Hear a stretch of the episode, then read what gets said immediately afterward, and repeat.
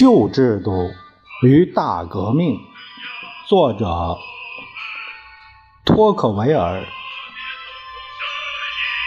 翻译邢小雨，播音释了。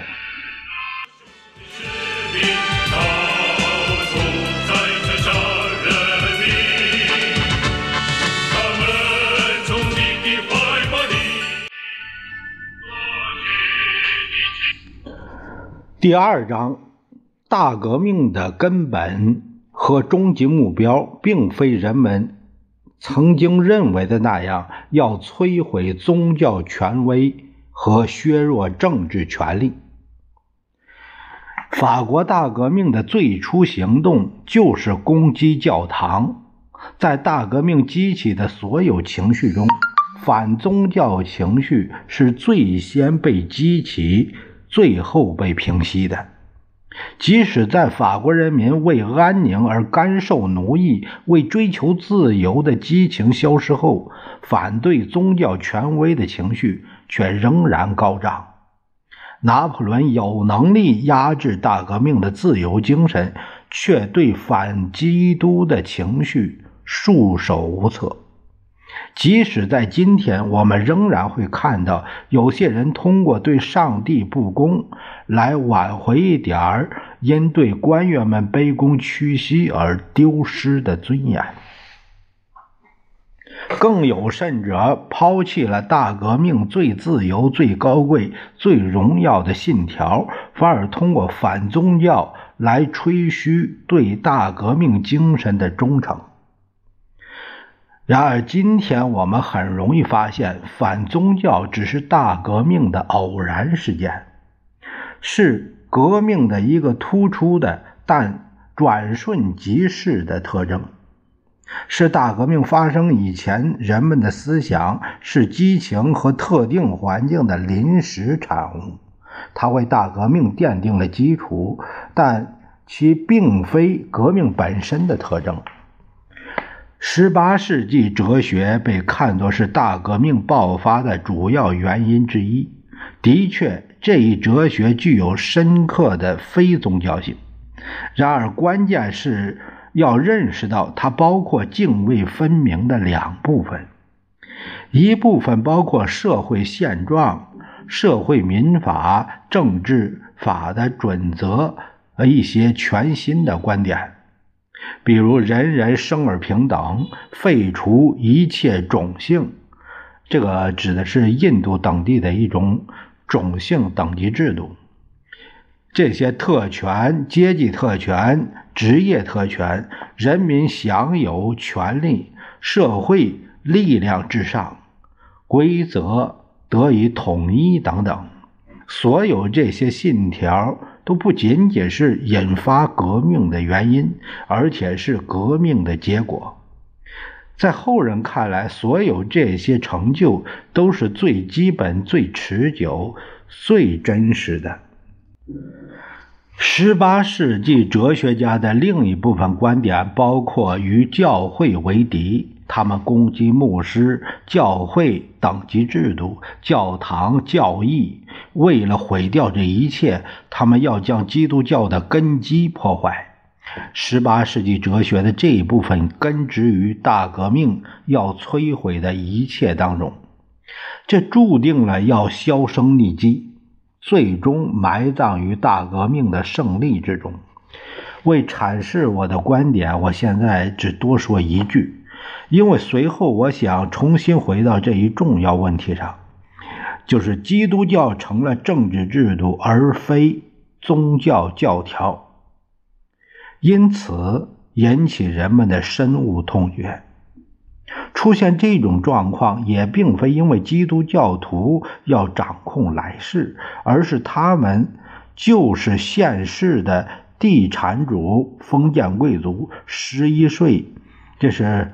一种宗教的捐税啊，十一税征收者、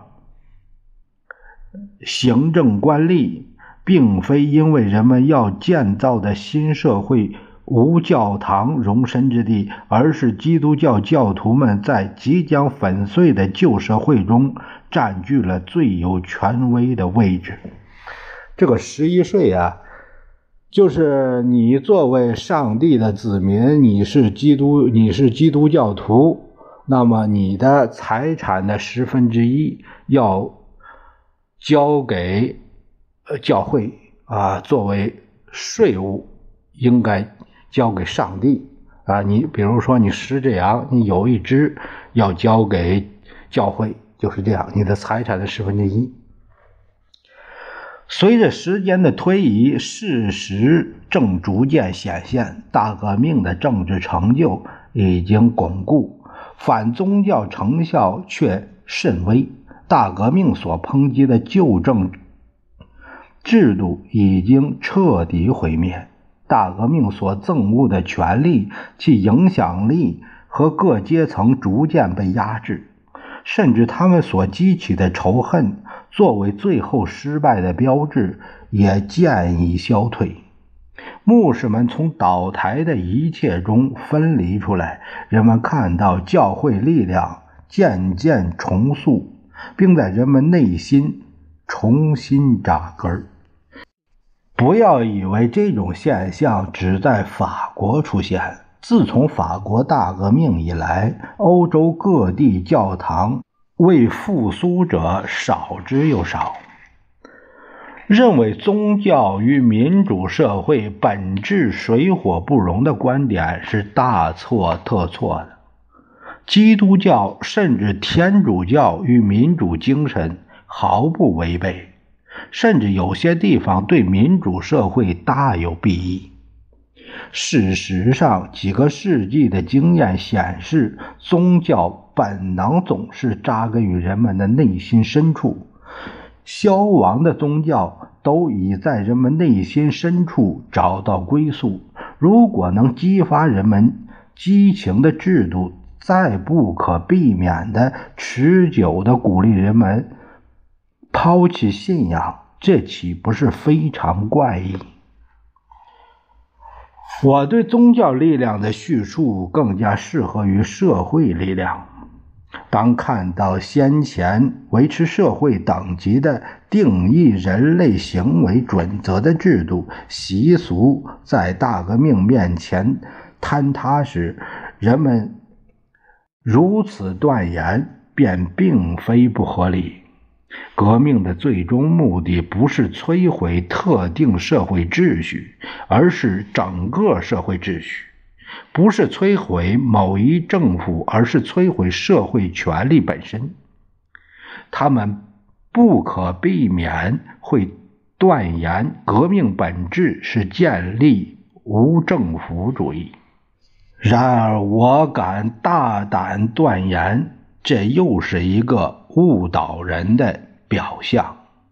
大革命爆发不到一年，米拉波便致密函给国王，说：“把新形势和旧制度做比较，你便得以慰藉，看到希望。”国民议会通过的重要法令对君主制政府是有利的，取消三级会议省份。取消教士、特权阶层和贵族集团，这难道是一件小事吗？整个社会只有一个阶级的观点，让黎世流大为高兴。黎世流啊，是路易十三的首相，呃，枢机主教，在其任内，他主张加强中央集权。大一统的外表下，便于权力的实施。历届专制政府为加强王权所做的一切，反而不如大革命一年的功效。这是有能力领导大革命的人对革命的理解。法国大革命的目标不仅仅是要改变现有政府，而是要废除现有社会形态。因此，他要同时打击现存权力，破坏一切公认的势力，摒弃传统习俗，更新道德观念，并根除人们思想中的一味尊重服从的观点，这就道出了法国大革命无政府主义的独到特征。然而，抛开这一切，你会看到一个强大的中央集权的政府。它是从附属权力机构、社会秩序、阶层、职业、家庭，甚至个人等散布于整个社会的权力中独立出来的。自从罗马帝国覆灭以来，没有任何一个势力可以与之抗衡。大革命产生了新的权力机构，或者说新机构。是从其摧毁的一切废墟中成长起来的。的确，他创建的政府非常脆弱，但比起其颠覆的所有政府来说，它要强大数百倍。它是脆弱的，却又是强大的。究其原因，却又如出一辙。对此，这里。暂不详述。透过即将被彻底粉碎的旧制度，米拉波窥见了这一简单的、和谐却恢宏的构造。尽管其气势宏伟，却无法让普通大众察觉。然而，时间会让一切浮出水面。今天，各君主对其尤为关注。赞赏有加，不管是曾支持还是反对大革命的民众，都对他报以钦佩和羡慕之情。人民大众要废除豁免权、国家特权，取消等级划分，讲求人人平等，让官员取代贵族，用统一规则取代地方特权，为革命。人民不遗余力。若是遇上任何障碍，人们便借鉴大革命的方法和准则。